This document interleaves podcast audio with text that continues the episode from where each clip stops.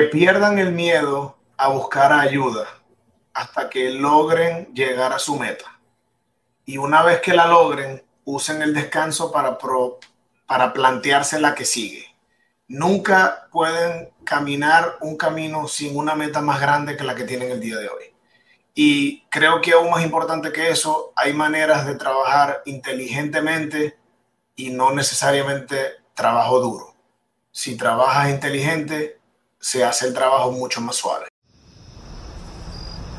Cuando se calma el bullicio de la ciudad y se van apagando las luces de la casa, se enciende la luz del entendimiento. Desde este momento comienza Puerto de Libros, Librería Radiofónica, programa que contiene todos sus elementos tipo A. Puede ser escuchado por niños, niñas y adolescentes sin la supervisión de padres, madres o representantes. Comienza Puerto de Libros, Librería Radiofónica. Este programa llega a ustedes con el patrocinio de Puerto de Libros, librería de autor, ubicada en la vereda del lago y en el Teatro Varal de Maracaibo. Disfruta de los mejores libros a través de su página web puertodelibros.com.be.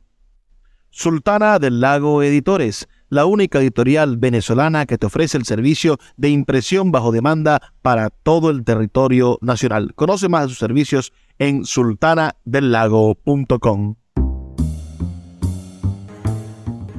Bienvenidos a Puerto de Libros, Librería Radiofónica. Les habla Luis Peroso Cervantes, quien de lunes a viernes de 9 a 10 de la noche y de 10 a 11 en otras emisoras está con ustedes a través de la Red Nacional de Emisoras Radio Fe y Alegría. 23 emisoras conectadas en todo el país para llegar a sus hogares con buenos libros, con alternativas de entretenimiento, con esas semillas tan importantes que son las semillas del criterio. Cuando usted ejerce el criterio, usted se convierte en un arma poderosa para el progreso de su familia y su desarrollo personal. La noche de hoy estaremos conversando con un hombre que gracias al criterio, gracias a la experiencia de su vida, gracias a, su dedicación a los estudios, es un sinónimo de la, del desarrollo, del éxito.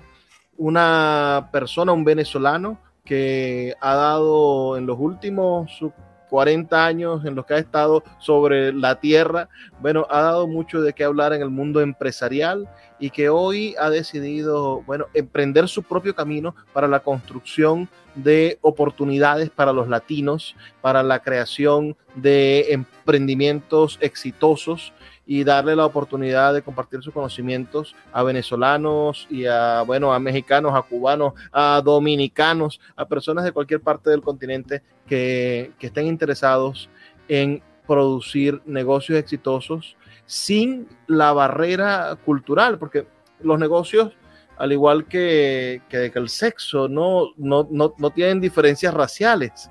Uh, no importa si eres judío, si eres chino o, o si eres latino, bueno, re, la mecánica de los negocios y la mecánica de hacer el amor es la misma. Lo, no pasa lo mismo con los idiomas. Lo cierto es que para dejar de dar tantos rodeos, quiero presentarles a un joven talento de Venezuela que está dando mucho calor, vive en Estados Unidos, es nuestro amigo Diego Medina. Diego, por favor, un saludo para la audiencia de Puerto de Libros, Librería Radiofónica. Luis, muchas gracias por la invitación y sin duda con ese intro creo que no hay mucho más que agregar, pero de verdad gracias por estar aquí. Eh, como comenzábamos, como conversábamos previo al programa, eh, soy un libro abierto, me encanta ayudar, soy de las personas que creen libremente en la educación continua y que la inversión en uno mismo es la inversión más segura en cualquier nivel, comenzando con que no requiere dinero. Entonces, hay tanta información pública en el Internet, en libros, bibliotecas gratuitas, que si tú quieres comenzar una inversión, la que sea, y comienzas invirtiendo en ti, te aseguro que vas a lograr la meta, porque vas a llegar a un terreno de guerra preparado. hay, un, una, el, el, TikTok es una cosa rarísima, me parece venenosa, pero maravillosa. No le he agarrado la vuelta al TikTok. Pero es que te lanzan tantas cosas que, que, que el, el, algoritmo va, va, va aprendiendo como tú piensas qué es lo que te gusta ver y te pontan cosas interesantísimas. Como yo soy un fanático del emprendimiento, bueno, tengo mi librería, la, la, la editorial y donde pueda, si puedo poner un carrito de cepillado, monto un carrito de cepillado porque me gusta emprender. Bueno, me ponen a, a, vendedores, a expertos vendedores en el TikTok o gente que se vende de esta manera como expertos vendedores.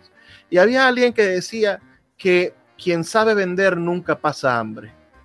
Y le decía eso al latinoamericano, le decía, lo que tú tienes que hacer es aprender a vender, joven latinoamericano, mujer latinoamericana, porque de esta manera vas a lograr ser independiente. Siempre vas a conseguir a alguien que quiera o que necesite a un vendedor. Y ahorita estábamos conversando antes de que iniciara la grabación y yo te decía, mira, descubrí tu espíritu de vendedor. Tú lo que eres es un gran vendedor. Eres un.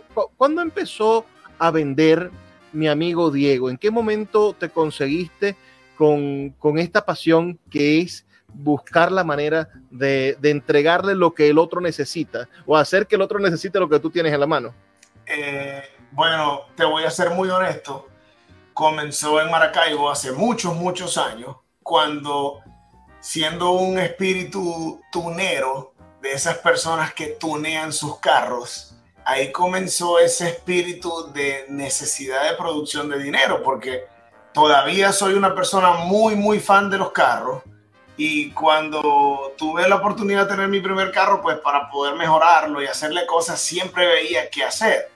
Eh, para quien vivía en Venezuela en, en ese momento, eh, empezando para mí, que era un estudiante universitario, no tenía un trabajo, pues tenía que buscar la manera. Siempre veía qué comprar y revender y de esa ganancia empezar a separar un poquito, un poquito, un poquito. Entonces, nunca lo hice como oficio real hasta que, bueno, tuve un negocio en Venezuela antes de, antes de irme, pero básicamente el tema de ventas es algo nato.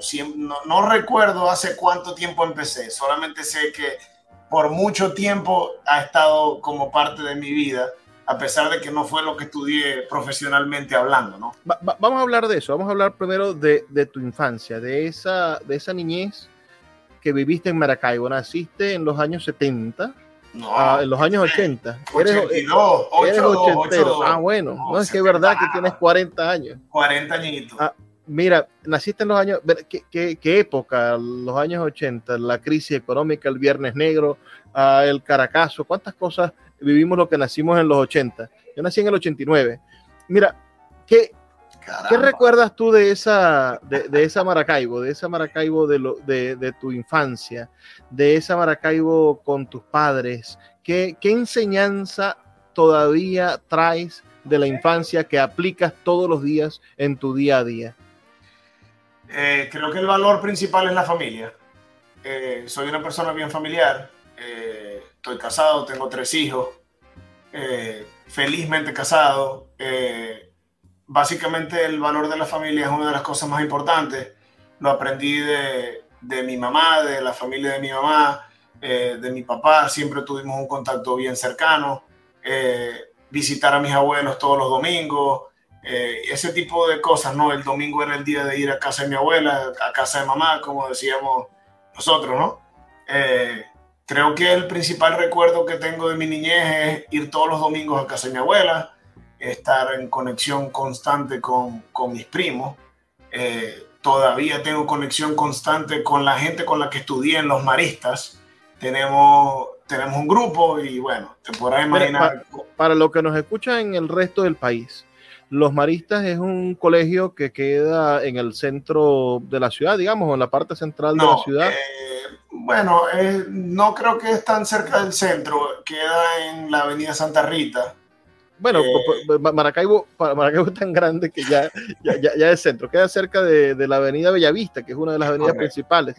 Bueno, pero tienen una particularidad son, son hermanos maristas, son religiosos, y el, el, ingreso en el colegio, a pesar de que es un colegio que podría considerarse de, de, una buena clase social, porque la gente que vive alrededor son personas que, que viven casi que en, el, en, en, la zona privilegiada de la ciudad, también es un colegio que recibe a estudiantes pobres que tienen excelentes eh, niveles académicos. Son exigentes con la educación. Además, es un colegio que tiene una excelente biblioteca, una cancha de fútbol envidiable, quizá no tiene nadie, y, y es un espacio abierto al, al público, porque el, en, público. En, eh, es, es, sin duda un, una escuela diocesana, es decir, es una escuela que tiene que ver con un financiamiento que da el representante para ayudar a que la escuela funcione, pero también es una escuela que está financiada por la iglesia, que está financiada por el Estado, que, que de algún modo es el objetivo un poco de lo que hace también Fe y Alegría, ¿no?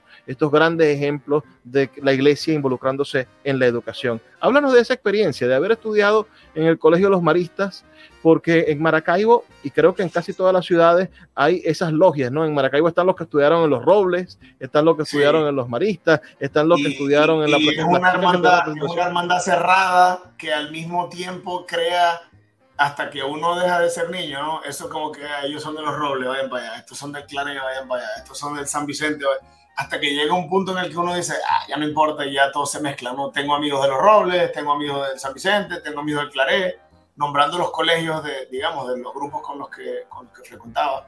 Eh, ¿Qué te cuento? Eh, fui la última promoción de puros hombres de ese colegio, luego de que nosotros nos graduamos, ya fue la primera promoción graduada mixta, eh, así que bueno, ha, han habido, eh, así como ha evolucionado el mundo, los maristas han evolucionado. Hay, maristas en muchos lugares, no solamente de Venezuela, sino del mundo, ¿no? Eh, y, bueno, es así como tú dijiste, es una hermandad que básicamente inculca los valores familiares, los valores religiosos. Es difícil eso de estudiar solo con hombres. Yo, mi hijo Lucas, mi hijo Lucas entró a estudiar el primer grado en niños cantores, ya no estudia en niños cantores, pero cuando entró el primer día me dijo, papá, este colegio no me gusta. Yo le digo, ¿por qué, hijo? ¿Qué es lo que no te gusta? El uniforme que es de cuadritos, ¿qué es lo que no te gusta? Y me dijo, es que todos somos iguales. Y yo le digo, pero explícamelo mejor. Todos ah. son hombres, no hay niñas. Me no, no, yo, no tuve la, este yo tuve la fortuna, yo tuve la fortuna de que las niñas iban un grado debajo de nosotros. Ah, y cuando yo estaba en segundo grado, ellas estaban en primero y tercero y segundo y fuimos creciendo hasta que los que eran solo hombres se iban acabando. Y, y bueno, así fue, así fue mi paso por, por ese colegio, de verdad. No que... supero al, al, Lucas diciéndome, no me gusta porque todos son iguales. así es de enamorado mi, mi, hijo Lucas. Mira, vamos a, a hacer una pequeña pausa de dos minutos para escuchar los mensajes de Radio Fe y Alegre. Y al volver, quiero que me cuentes cómo un ingeniero termina trabajando para las empresas de ventas más importantes de los Estados Unidos de Norteamérica. Eso es una ah, historia importante, ahorita te la cuento. Así que vamos a hacer una pequeña pausa y ya volvemos con más de Puerto de Libros, Librería Radiofónica. Puerto de Libros, Librería Radiofónica, tu canal diario para encontrar nuevos libros. Con el poeta Luis Peroso Cervantes. Síguenos en arroba Librería Radio. El poeta Luis Peroso Cervantes le acompaña en Puerto de Libros, Librería Radiofónica, por Radio Fe y Alegría, con todas las voces.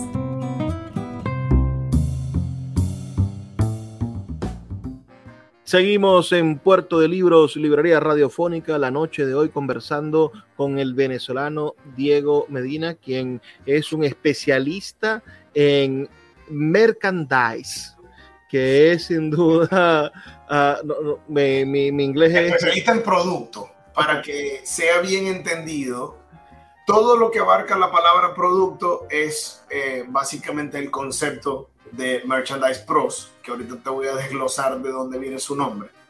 Eh, pero para responderte lo que me preguntaste... Eh, ¿Estudiaste ingeniería en Urbe? ¿Qué estudiaste en Urbe? Cuéntanos. Estudié ingeniería en computación en Urbe. Eh, no fui de los mejores estudiantes, me costó bastante una materia que se llama circuito, costó bastante. Pero bueno, logramos la meta, nos graduamos. Eh, me gradué de ingeniero en, Maracaibo, comencé mi vida profesional trabajando para una compañía que era filial de Hewlett Packard. Eh, trabajé como consultor de tecnología unos meses con ellos. Luego por oportunidades familiares, tengo una familia bien grande, eh, me presentaron una oportunidad para entrar a trabajar con Siemens, el gigante alemán, eh, en el proyecto del Metro de Maracaibo. todos los que somos maracuchos lo conocemos muy bien. No vamos a entrar en muchos detalles del proyecto, pero bueno, entre ahí trabajé con ellos desde agosto del 2006, si no me equivoco, hasta que dejé Venezuela en noviembre del 2009.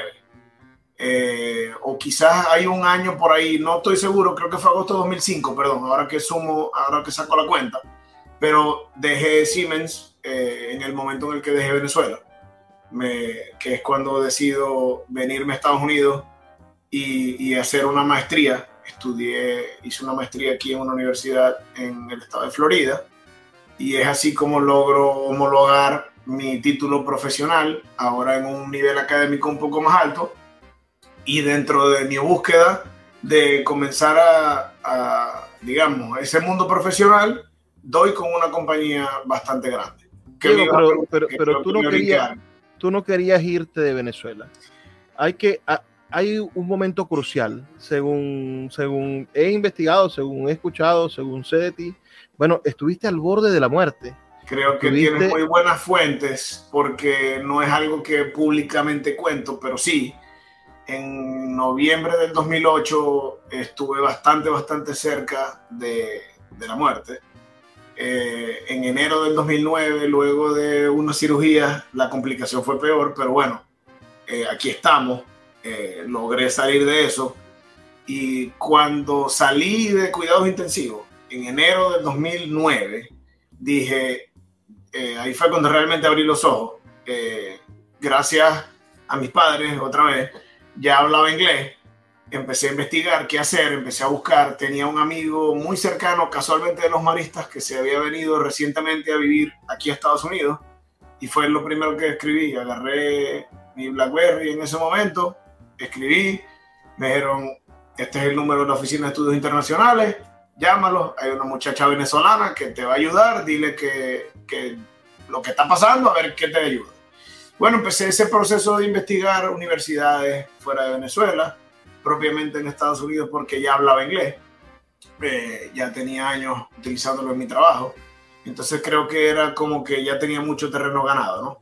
Empecé a investigar, apliqué en tres universidades, eh, en dos me aceptaron de manera directa, en otra me pedían otros ciertos requisitos que en el momento nunca me negué a hacerlo, pero cuando presenté el TOEFL y envié todos mis, mis credenciales profesionales, eh, en dos fueron homologadas automáticamente. Eh, no sé si todavía lo hacen, pero en ese momento Urbe tenía un convenio en el que te validaban tu título. Lo, lo, lo, tiene, porque, porque Urbe es una de las pocas universidades en el país que tiene sede en Estados Unidos. Y, hoy, por hoy, tienen, hoy, por hoy tienen una sede aquí. Eh, en ese momento simplemente era homologación, lo, lo ejecuté, lo logré, envié todo. Y bueno, entré en dos universidades. Luego ya me tocó la parte de evaluar la parte económica en ambos y bueno, me decidí por la que, por la que tomé, que es la misma donde estudió mi amigo. A la final, todo su, toda su información previa me ayudó, me ahorró. ¿Y, en qué te especializaste? Eh, hice una gerencia, hice, estudié en, en, inglés, es un Master en Information Security Management, es gerencia de seguridad de la información.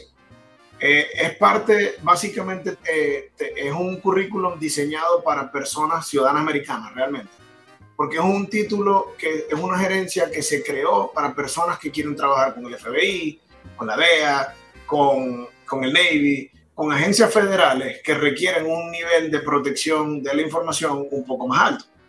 Eh, entonces, bueno, eso a su vez te traía ciertos beneficios ante otras personas que estaban en la misma condición que, tú tenías en ese momento como estudiante internacional a la hora de graduarte era un currículum menos estudiado por su dificultad y entonces eso te permitía extender tu permiso de trabajo legal una vez que te graduabas y eso obviamente para uno que venía buscando un futuro eh, mejor, no asegurado, porque como estudiante internacional no tenías seguro lograr quedarte en el país legalmente, eh, pues tenías que esforzarte más, conseguir mejores notas, ese tipo de cosas para lograr todos esos ganchitos que te permitían extender el permiso de trabajo. Tengo, tengo, tengo entonces a un venezolano joven que hace más de 10 años, es decir, eres un joven de 30 años, a 30 y 31, 32 años. cuando me vine tenía 27.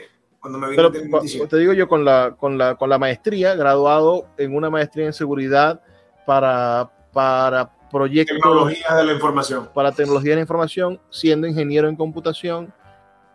Y se enfrenta ese mundo, ese momento, ¿no? El, el 2010-2011, uno no lo termina de entender. Final de Pero- 2011. pero ese A ver. 2010, 2011, 2012 produjo un cambio significativo. Empezó Facebook a ser la indiscutible plataforma mundial de comunicaciones. Ah, se crea Instagram. Ah, empiezan a hacer cosas que hoy para nosotros son únicas, que son, que son, que Se- son- se- sin, ir, sin alejarnos mucho, se creó todo lo que es el almacenaje en la nube. Ah, Ahí bueno. fue donde realmente comenzó compañías que no vamos a nombrar porque no nos pagan, eh, pero comenzaron a ofrecerle a los estudiantes de currículum como nosotros que si aceptabas utilizar en el tema beta, en vez de darte 10 gigas gratis, te daban 200 por los cinco primeros años. Y bueno, uno se apalancó de muchas de esas cosas, incluyendo Amazon, que nos daba un programa genial para estudiantes y descuentos como estudiante para que tú eh, les dieras un feedback de su plataforma eh, y de esa manera pues ellos te reivindicaban con descuento, ¿no? Este, Excelente. Mira, y, y hablando de Amazon, es quizá el momento en el cual Jeff Bezos comienza a dominar definitivamente el mundo. Antes del 2010, eBay todavía era Correcto. gigantesca. Antes del 2010, el comercio electrónico no, no, no funcionaba de la manera que funciona. Y con la llegada de la web 2.0, que es ese momento, en, en esos años en que tú estás estudiando seguridad de la tecnología, nace la web 2.0 con, con el gran poder que ha modificado el mundo. Ah, el comercio electrónico no iba a saber que, que iba a llegar a esta posibilidad. Ahora tú puedes No. comprar, y más en Estados Unidos, nosotros tenemos la limitación de que no hay tarjetas de crédito, de que tenemos tantas, ta- ta- ta- estamos todavía antes del 2010, nos quedamos en el, en el 2005-2006, pero el, en Estados Unidos tú puedes comprar desde tu televisor.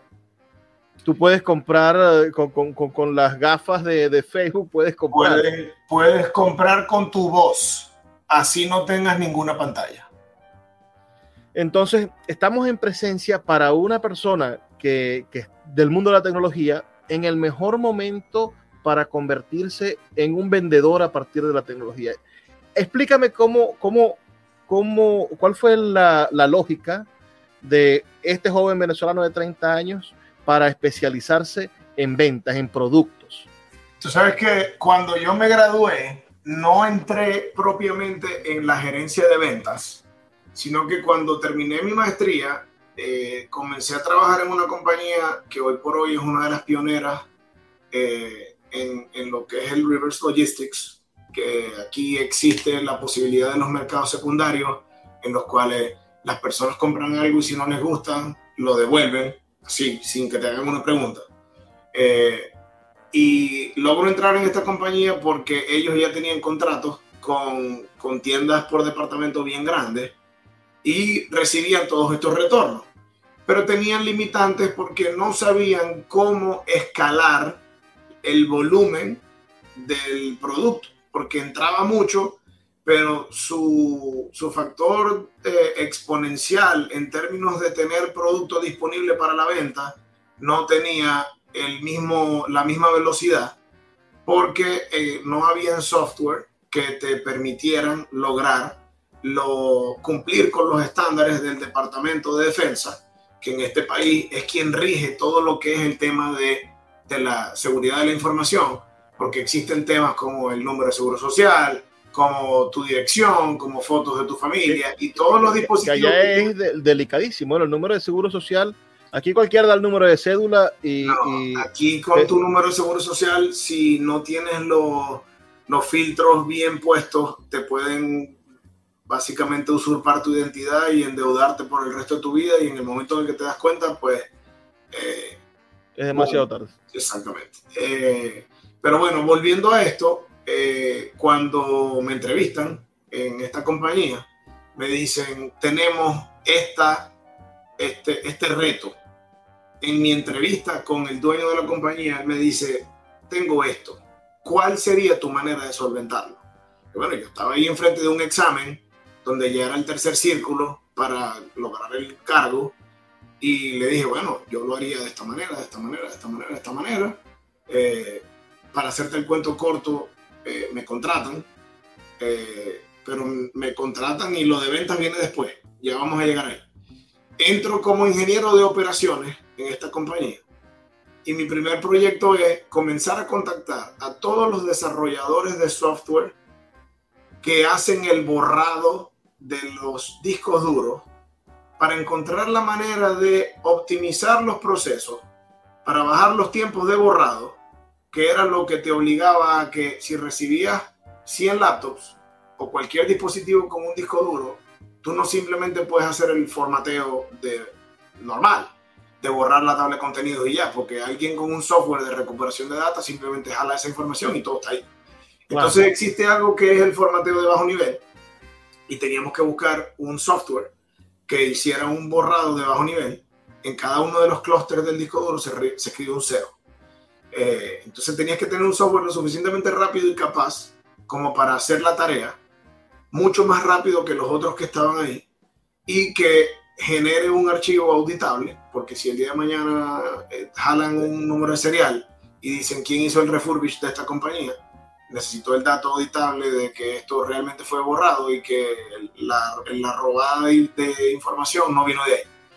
Entonces, bueno, me monto en eso, empiezo a trabajar, se logra la meta y ya de ahí entonces empezamos a pasar de hacer el borrado de 20 laptops en dos horas a producir cerca de 55 laptops en las mismas dos horas, ¿no? Vamos, vamos a hacer una pausa, amigo Diego para escuchar los mensajes de Radio Fe y Alegría y al retorno entonces sabremos cómo el gerente de operaciones tecnológicas de esta compañía de ventas. Ahí era solo eh, ingeniero de operaciones, todavía no era gerente, pero eso vino después. Ya, ya, ya vamos a averiguar cómo fue que te picó el gusanillo de las ventas y te has convertido posiblemente en el joven venezolano que tiene la mayor experiencia en el merchandise, es decir, en el mundo de los productos, en la venta de productos, en la definición de los grandes volúmenes de productos para Latinoamérica y por supuesto en Estados Unidos, donde es un mercado gigantesco. Ya volvemos con más de Puerto de Libros, Librería Radiofónica. Síguenos en arroba Librería Radio.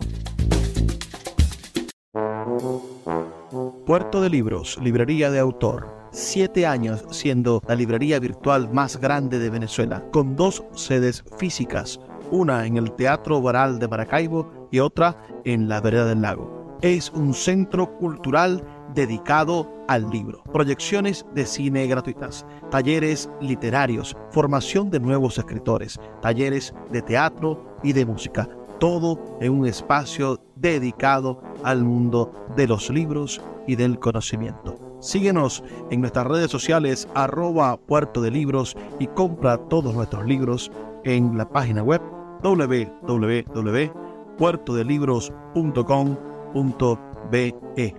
Puerto de Libros, la librería que estás buscando.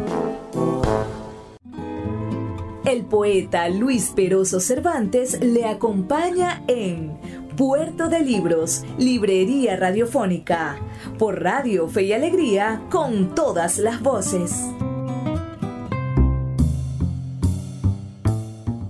Seguimos en Puerto de Libros, Librería Radiofónica, con nuestro invitado de la noche de hoy. Tenemos nada más y nada menos que a Diego Medina Maracucho, nacido en Maracaibo, pero sin duda un hombre que tiene mucho que enseñarle no solamente a los venezolanos, sino a toda la comunidad latina. ¿Es posible hacer dinero, Diego, en los Estados Unidos, desde Venezuela, desde República Dominicana, desde México, con productos norteamericanos, con grandes empresas norteamericanas? Tú eres especialista en eso y hoy te dedicas, bueno, eh, a eso. A eso. yo me dedico a crear oportunidades de negocios para personas que quieren incursionar en negocios de productos provenientes del mercado secundario. Eso es resumido, a eso me dedico. Estaba viendo un video de, de estos mismos de TikTok. Yo detesto TikTok, pero también lo, lo, lo adoro.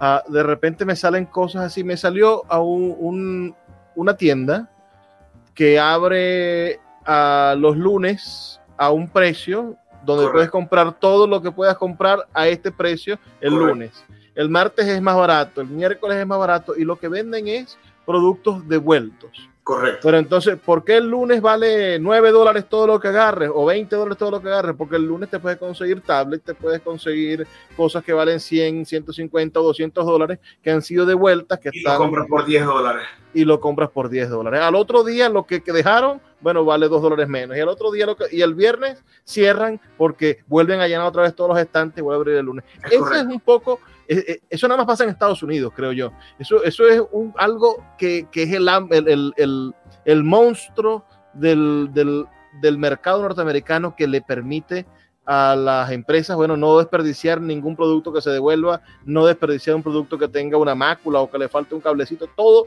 tiene un comprador. Pero tú eres el conocedor de cómo interceptar antes de que lleguen esas tiendas minoristas bueno, las grandes masas de estos productos. Ropas en grandes en cantidades, televisores en grandes cantidades, Zapato. teléfonos, etcétera, zapatos, es decir, todo aquello que tiene un precio. aires de ventana, aires portátiles, eh, bueno, muchas cosas en, en realidad. Eh, para terminar la idea de cómo llegué al mundo de las ventas en, esa compañía, seguimos escalando exponencialmente el tema de la parte operativa y en el 2014 surge la idea de por el auge del 2.0 de crear un marketplace, donde la compañía cambiara el modelo de negocio regular de tener vendedores a empezar a vender por internet, porque nunca lo habían hecho. Y bueno, una vez que se lanza, ese fue mi proyecto. Parte de lo que hice en la maestría fue estudiar e-commerce. Eh, entonces, bueno, me dieron como ese proyecto. Ya en ese momento era director, de, director en la compañía eh, de sistemas de información. Eh, un, dos años y medio después lanzamos ese marketplace. Y bueno, no habían vendedores en la compañía que hablaran español. Así, no había nadie en la compañía que vendiera en español. Pero, agarra pero esto, tenían las este tiendas este en Florida.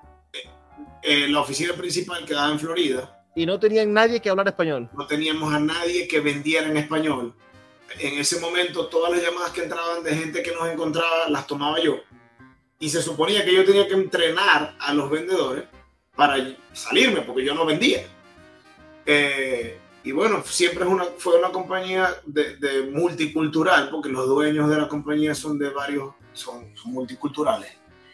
Eh, unos americanos, otros europeos, otros canadienses, y así sucesivamente. Este, y así, na, así nace mi, mi salida en la autopista de dejar la ingeniería en computación y el tema de data y el tema de diseño y, y manejo de proyectos eh, y empiezo a vender. Eh, no solamente tomaba llamadas en español, empecé a vender en inglés, eh, empecé a mostrar resultados y luego de un tiempo haciéndolo me preguntaron, literal, eh, ¿qué quieres hacer? Y bueno, loco, así es como en el 2014 me bajé de un pedestal de ser director a entrar como ejecutivo de cuentas, pero en la gerencia de ventas. Y me bajé como cuatro escalones en la jerarquía corporativa, pero tuve la visión de que como era algo en pleno desarrollo, yo pude liderar o podía llegar a liderar esa parte. Y bueno, por ahí me fui y tiempo después subí y así sucesivamente participé con ¿Cuánto el... tiempo tardaste en llegar al mismo nivel en, en, la, en el mundo de las ventas? Cuatro años. En cuatro años hiciste el camino que habías conseguido hacer en más de diez años de estudio y preparación en el mundo informático. En, en cuatro años pasé de ser ejecutivo de cuentas a ser oficialmente director de ventas de la compañía. Qué estupendo ejemplo de de esfuerzo, de dedicación, de sacrificio, de entrega. Y, de muchas horas, de muchas, mira, muchas si, horas. Si, te pregunto, esto quizás a, a, un venezolano tú le preguntas cuánto, cu cuánto genera su empresa y no te dicen, bueno, porque la mayoría son evasores fiscales, pero más o menos cuánto vendía esa empresa, es decir, cuánto volumen de, dinero lograste tú que esa empresa produjera? Eh, bueno, esto es una, una, pregunta medio complicada, ¿no? Porque como no es una compañía pública, creo que esa información no se puede dar así ah, como ah, al aire. Lo, eh, entiendo, no, no, no, dije nada. no, no, no, no. Eh, lo que te puedo hablar en porcentajes de, de mis ventas, eh, podemos hablar de que crecí las ventas entre un 8 y un 12% año tras año. digamos que, que para cualquier compañía, vamos a usar de ejemplo un millón de dólares. Si vendía un millón de dólares en el 2014, en el 2015 cerré con un millón ochocientos o 2 millones 200, más o menos por ahí. Y ya en el año siguiente eran otro 8%, otro 10%. Y así eh, eh, la pelota creció y el tema de ganancias netas para la compañía siempre estuvo entre un extra, entre un 8 y un 12, ¿no? Eh, el, el, crecimiento no fue solamente en cuanto a ventas, fue en conocimiento, fue en producto. Eh, creo que a medida que se fue masificando el marketplace y se fue posicionando, eh, la compañía se dio cuenta del potencial que tenía y hoy por hoy tiene varios marketplaces eh, activos, eh, unos que se dedican a vender al detalle, otros al mayor y así sucesivamente, ¿no? Pero vamos, vamos a ver lo que ha sucedido últimamente. Es decir, trabajaste en el duro mundo empresarial de las grandes compañías norteamericanas durante 10 años. Hoy... Casi 11, 10 años y 9 meses para ser exactos. Hoy has decidido por tu salud, por tu, por tu familia, por estar en contacto con tus hijos, porque bueno, ser el director de ventas de una empresa que factura millones de dólares es sin duda una cuestión que te absorbe las 24 o las 24 horas y media las 25 horas del día. Cada día, los 7 días de la semana. Entonces, y, y, además llega un punto, no sé si, si, si, uno lo siente así, la comunidad latina en Norteamérica uh, es una comunidad creciente. Dentro de algunos años, dentro de 20 años, el país con más hispanohablantes va a ser Norteamérica. Eso, eso no lo... No, no, es lo que dicen los números. No lo, no lo entendemos hoy Estados Unidos es uno de los países con más personas que hablan español. Hay una academia de la lengua norteamericana, aunque sea un país de, habla inglesa. Lo cierto es que el, decidiste dar un cambio, decidiste convertirte en un ejemplo para la comunidad latina, trabajar para ayudar a los latinos a producir y a conseguir oportunidades de negocio multimillonarias como las que ya lograste para una empresa norteamericana. Ah, háblanos un poco de esa decisión y háblanos un poco de, la marca personal que es Diego Medina. Chico, yo no me veo como una marca personal. Yo no soy fan de utilizar ese, e, ese nombramiento que se le ha dado a cuando una compañía es liderada por una persona. Yo creo que yo no quiero, yo quiero, obviamente todo el mundo quiere que su nombre quede recordado, ¿no? El tema del legado pero creo que soy más propiamente de, de, moverme como un proyecto. Eh, soy, como te digo, pues eh, soy bien fan del tema de la educación continua y hoy por hoy a lo que hago no, no, tiene, no tiene barrera geográfica, no tiene barrera de edad. Eh, me he encontrado con personas que me han pedido asesoría que tienen 60 años, que tienen 62 años, que me he encontrado gente de 23 años que me dicen qué hago, por dónde empiezo, no tengo plata. Bueno, dinero, porque nosotros estoy hablando, estoy hablando maracucho, ¿no? Pero eh, así soy yo. Eh, entonces, bueno, comienzo por decirle, invierte en ti, edúcate, lee, entiende los, los, los conceptos del comercio, de lo que es tener un negocio, que un negocio no es rotar dinero, es realmente que el dinero crezca con el tiempo, ¿no? Y, por ejemplo, yo soy partidario de la premisa y hay gente que no lo comparte, pero hay gente que me dice, ¿qué hago? ¿Cómo empiezo? Le digo, bueno, si lo que te permite empezar es con 10 dólares, vamos a buscar algo que te permita convertir 10 a 12 y 12 a 14 o, y, y vas a ganar y vas a perder. Pero en el momento en el que tengas 20, guarda tus 10 y repite ese proceso hasta que dupliques tu ganancia. Mientras ese proceso no ocurra, que tu inversión inicial no esté asegurada, tú no vas a poder tomar decisiones lógicas porque siempre vas a decir voy a perder dinero. Pero si tú en tu cabeza dices, ya yo recuperé mis 10 dólares iniciales o mi dólar inicial, puedo perder uno, voy a venderlo en 9, pero recupero 9. Y en cualquier caso, bueno, agarro un dólar de los 10 con los que empecé y lo vuelvo a meter y, y repites el ejercicio hasta que lo...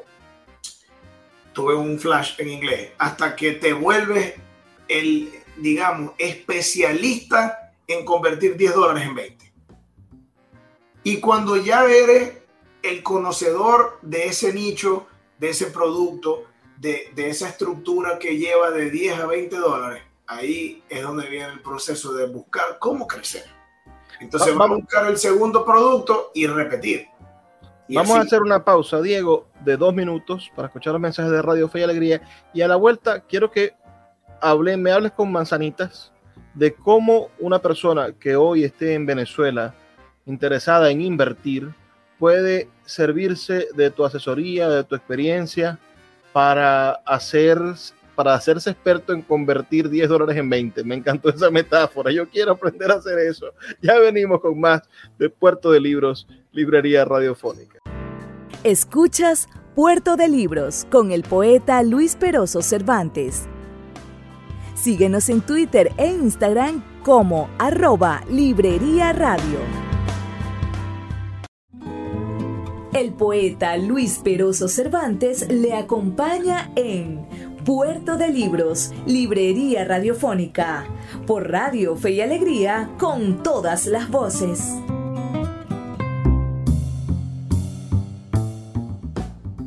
Seguimos en Puerto de Libros, Librería Radiofónica.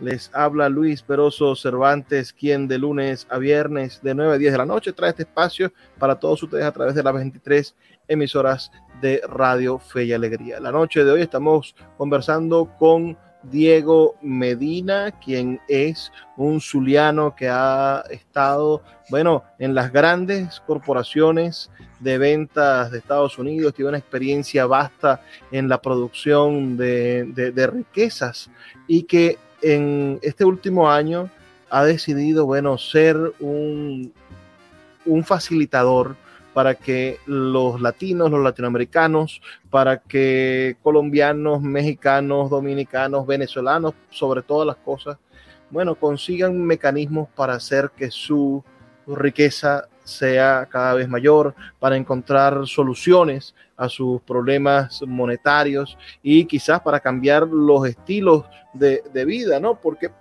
a veces decimos que es imposible importar, a veces creemos que que la persona que, que, trae los perfumes que venden en tal sitio, bueno, es una persona multimillonaria o aquel que tiene una tienda de ropa. Eh, yo estoy muy lejos de poder soñar tener mi tienda de ropas o tener mi, mi tienda de accesorios tecnológicos. Y resulta que hombres expertos como Diego son capaces de entregarnos los métodos, la guía adecuada para conseguir soluciones que nos permitan comenzar con un emprendimiento que por supuesto, en uno, dos, tres años pueden convertirse en la fuente principal de ingresos de cualquiera de nosotros.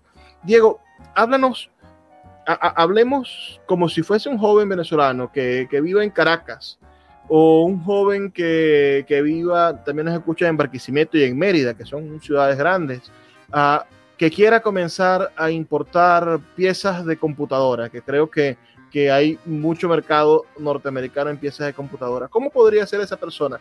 te tiene que contactar o de qué manera podría uh, tú ayudarlo? ¿Cuáles son los procesos del Merchandise Pro para poder ayudar a un joven que esté en esta, eh, que tenga estas aspiraciones? Luis, eh, yo por lo general lo que hago es que ofrezco una llamada gratuita eh, de 15 minutos. Es una llamada más que todo en la que me presento, escucho a la persona y con la persona, digamos, eh, conmigo en la otra línea, yo tomo notas sobre los puntos de dolor, como lo, llaman aquí, de su negocio o, o, cuáles son las ideas que tiene, ¿no? Y ya de ahí, dependiendo de lo que cada persona quiera, lo ayudo a conectar con esas compañías que venden los lotes eh, por camiones o por paletas de ese producto que la persona quiere, quiere comenzar a exportar. Y basado en datos, en precios, en, costos de logística, hacemos el ejercicio de precio de compra, precio de venta, que por lo general es data que me da eh, ese emprendedor que me contacta, para ver si el negocio que ellos quieren hacer a la escala que ellos lo quieren o lo pueden ejecutar es realmente un negocio o es simplemente una idea. Porque puede ser que esa persona quiere llevar piezas de computadora, pero para lograr los precios de descuento tienes que comprar una cantidad de un volumen elevado y si no tienes esa capacidad de inversión, no vas a lograr entrar en una parte competitiva.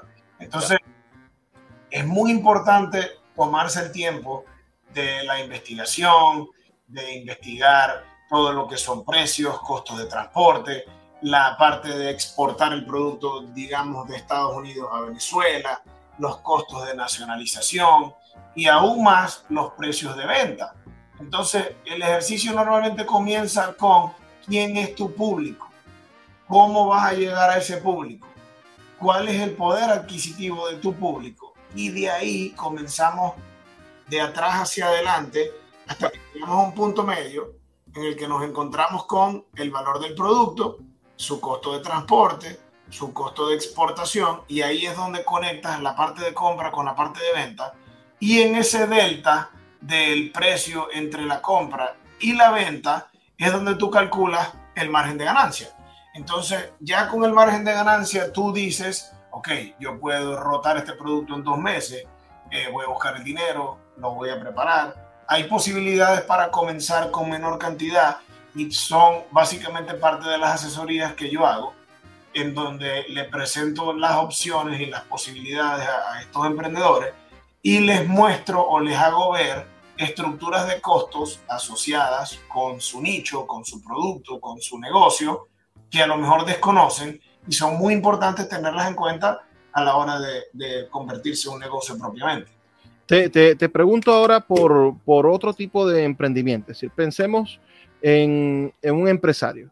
Te lo digo como, como venezolano que veo que hay muchísimos hombres y mujeres que han invertido tiempo, esfuerzo, sacrificio creando sus pequeñas tiendas, sus pequeñas boutiques o que tienen una pequeña zapatería. Estas personas están recibiendo de un vendedor que posiblemente está haciendo eso, lo está trayendo de Estados Unidos, de China, tiene a otros proveedores y está entrampado en el mundo de el de tener un vendedor o un revendedor.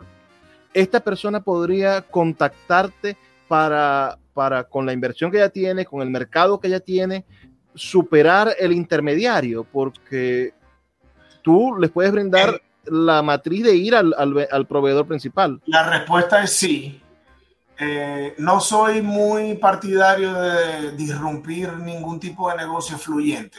Me gusta más presentar opciones y, y, presentar opciones más económicas que las existentes.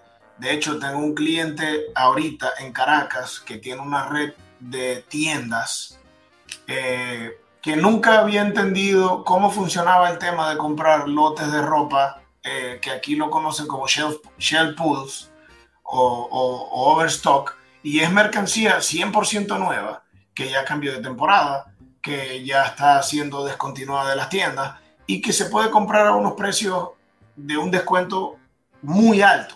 Entonces, cuando tú le explicas ese modelo de negocio a una persona que tiene seis tiendas, que entiende que le funciona y él piensa que cada pieza pasa de costarle, vamos a hablar de un precio promedio, 18 dólares, ponerla en Venezuela, a que le puede costar entre 6 y 9 dólares, su margen de ganancia se amplía de, una manera exponencial y pasas de que tu negocio te dé, digamos, un 30% a que posiblemente te dé un 200%. ¿Por qué? Porque el truco está en abaratar los costos, no en bajar el precio.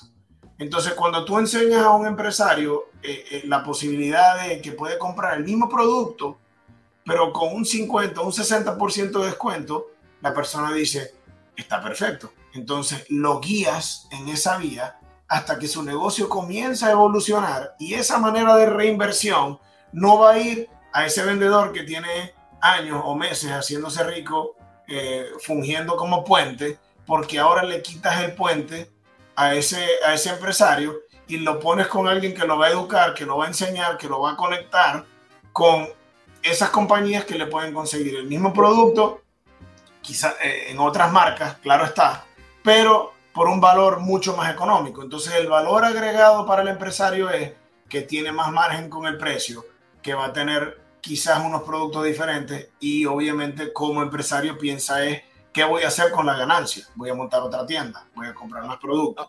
ahora, ahora te pregunto por, es decir, aquí hay empresarios jóvenes que han estado en el mundo de la importación de, de cosas. Venezuela no es la misma de, cuando tú te fuiste, ni es la misma del 2017, que no había ni pan en las panaderías. Ahora hay de todo por aquí.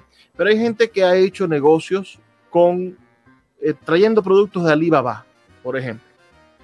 Esto es diferente, decir, tú le estás ofreciendo que hagan algo verdaderamente profesional, que entren en contacto directamente con proveedores y no con un como un agente exportador, porque en Alibaba ellos no hablan con el fabricante, ellos hablan con una persona que se encarga de representar a una fábrica y que simplemente es un agente exportador, que no tiene nada de malo, ojo, eh, los productos chinos no tienen nada de malo, simplemente que el tema de la logística de mover productos de China a Venezuela en cuanto a tiempos es mucho más elevada que moverlo de Estados Unidos. Eh, en uno de los videos que puse en mis redes, mostré un ejemplo de un, de un reloj que viniendo de una paleta de Overstock, eh, ahorita no lo tengo 100% claro porque lo grabé hace rato, eh, pero en mi cuenta de Instagram está, de un reloj que si no me equivoco el precio de compra eran como 18 dólares y su precio de reventa en Amazon era cercano a los 400. Eh, ese reloj viene de un retorno Obviamente el retorno tiene que ser revisado, tienes que chequear si viene su caja, sus manuales, si le faltan piezas, si funciona, si no funciona. Y una vez que tú haces ese proceso de clasificación del producto, que tú verificas que todo está perfecto, lo vas a publicar como un open box o como un producto abierto porque ya está sellado, no, ya no tiene sello, no lo puedes vender como nuevo. Pero si lo vendes como open box en otros marketplaces que te permiten vender productos como open box, te puedes acercar mucho. Imagínate, te costó 20 dólares o si lo traes a Venezuela, donde, donde el producto no está a disposición de la gente porque no hay Amazon. Exacto. Entonces, digamos que tú lo llevas, a, tú compras ese producto y haces ese proceso en Venezuela, por ejemplo. Digamos que tu costo después de transporte, importación al país, llegamos a 50 dólares. Que nunca es así, pero estoy poniendo un ejemplo cuadrado. Y tú lo procesas y digamos, ok, me costó 50. Lo voy a hacer, lo voy a publicar en 100. ¿Qué hace la persona? Se va a Amazon y dice, voy a ver cuánto cuesta en Amazon esto vale 400 dólares. ¿Será que es robado? ¿Será que es esto? El, el, tema del mercado secundario ha abierto tantos ojos como para países como el nuestro, que tú puedes adquirir ese mismo producto por un valor altamente descontado de su precio lista. Claro, tienes el riesgo de que no funcione, tienes el riesgo de que no tenga batería, tienes el riesgo de que te roto, hablando del ejemplo del reloj como tal, ¿no? Eh, es un producto que no ha pasado por un proceso riguroso de certificación de funcionamiento, que lo tiene que hacer este empresario. Pero pasa lo mismo con el producto chino, porque tú compras 20 No, porque el producto chino te llega barato, pero es nuevo. No, no es una devolución, no es un producto descontinuado.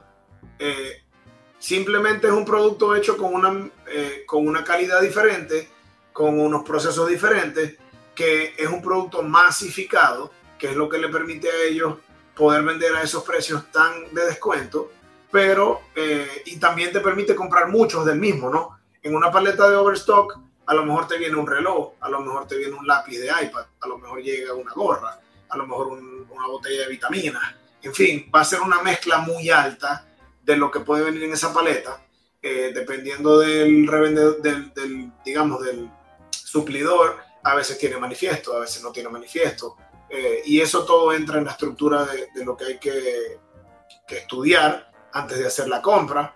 Y bueno, obviamente eso es parte de lo que se apalancan o es parte de lo que es mi propuesta de valor.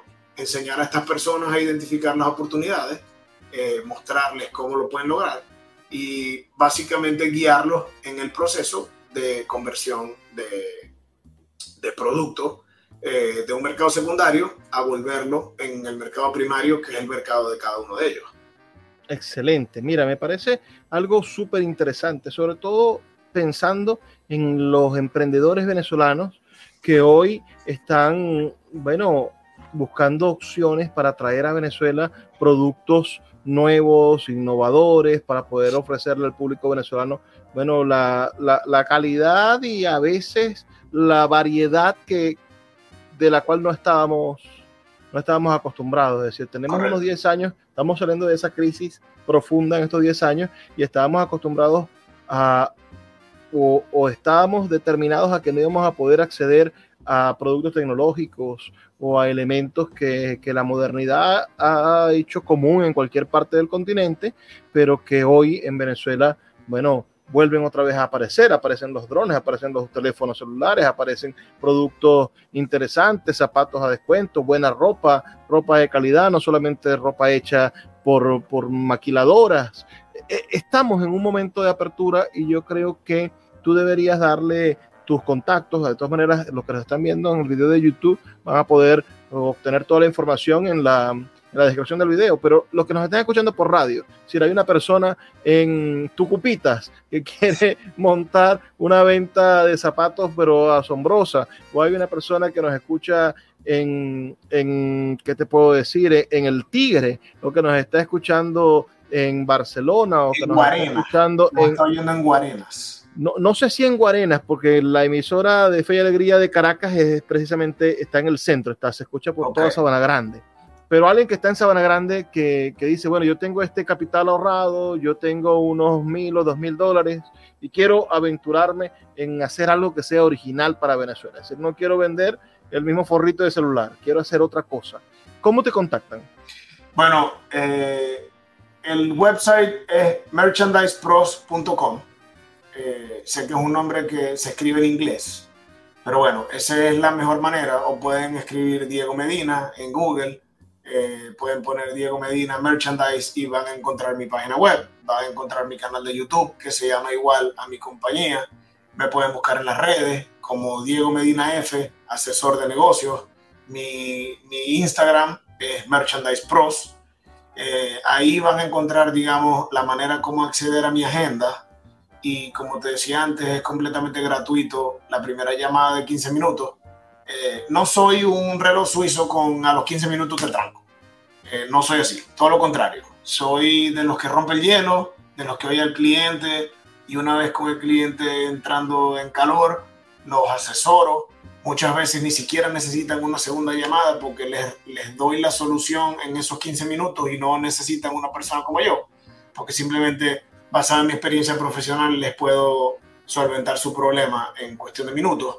Eh, entonces, bueno, básicamente eh, en mis redes está cómo hablar conmigo vía WhatsApp, cómo hablar conmigo, eh, cómo agendar una llamada, y bueno, básicamente es la mejor manera de, de encontrarme. La invitación es a que sigan a Diego porque estamos trabajando en algunos proyectos interesantes con él y entre ellos está la posibilidad de que haya una beca para algunos jóvenes venezolanos que quieran aprender hacer merchandise, que quieran motivarse en este, en este mundo y van a tener como requisitos que seguir a Diego, es decir, tienen que, estar allí pendientes para que no pierdan esas oportunidades. la idea, la idea la todavía está en desarrollo, pero creo que la idea es que hagamos algo así como un bootcamp y de ahí escoger, digamos, a la persona que realmente tenga esas ganas de aprender y se le pueden dar varios formatos. Eh, si la persona realmente es brillante, a lo mejor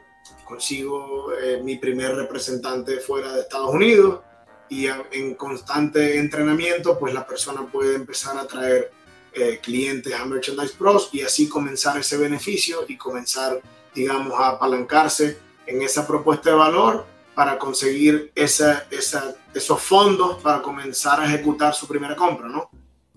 La, primera tarea entonces es seguirte en redes sociales. Todos los que nos están escuchando, vamos a buscar a Diego Medina Merchandise eh, en, en, YouTube para ver su página web y en Instagram para ver sus videos y conocer de su experiencia.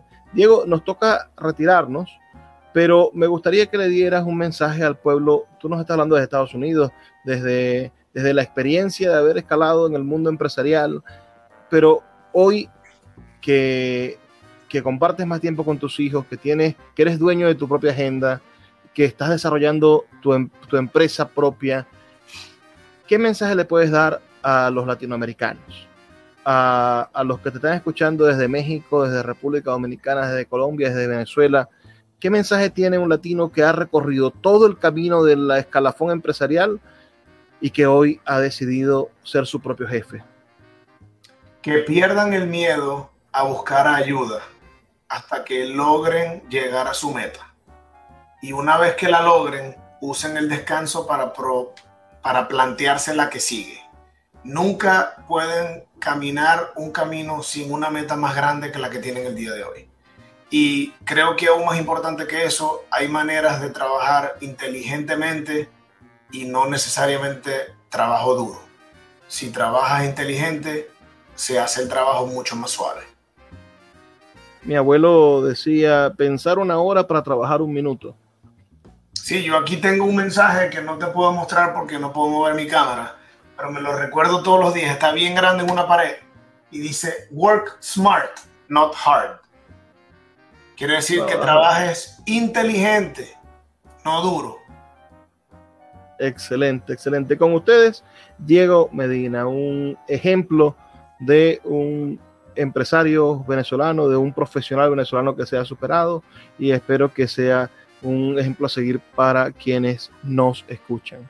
Para las personas que estuvieron conectadas con nosotros, inmensamente agradecido. Les recuerdo que estamos aquí de lunes a viernes, de 9 a 10 de la noche, de 10 a 11, dependiendo de la emisora, a través de la Red Nacional de Emisoras Radio Fe y Alegría, también en nuestro canal de YouTube y en nuestra página web librariaradio.org. Como les dije, es hora de despedirnos. Por favor, sean felices, lean poesía.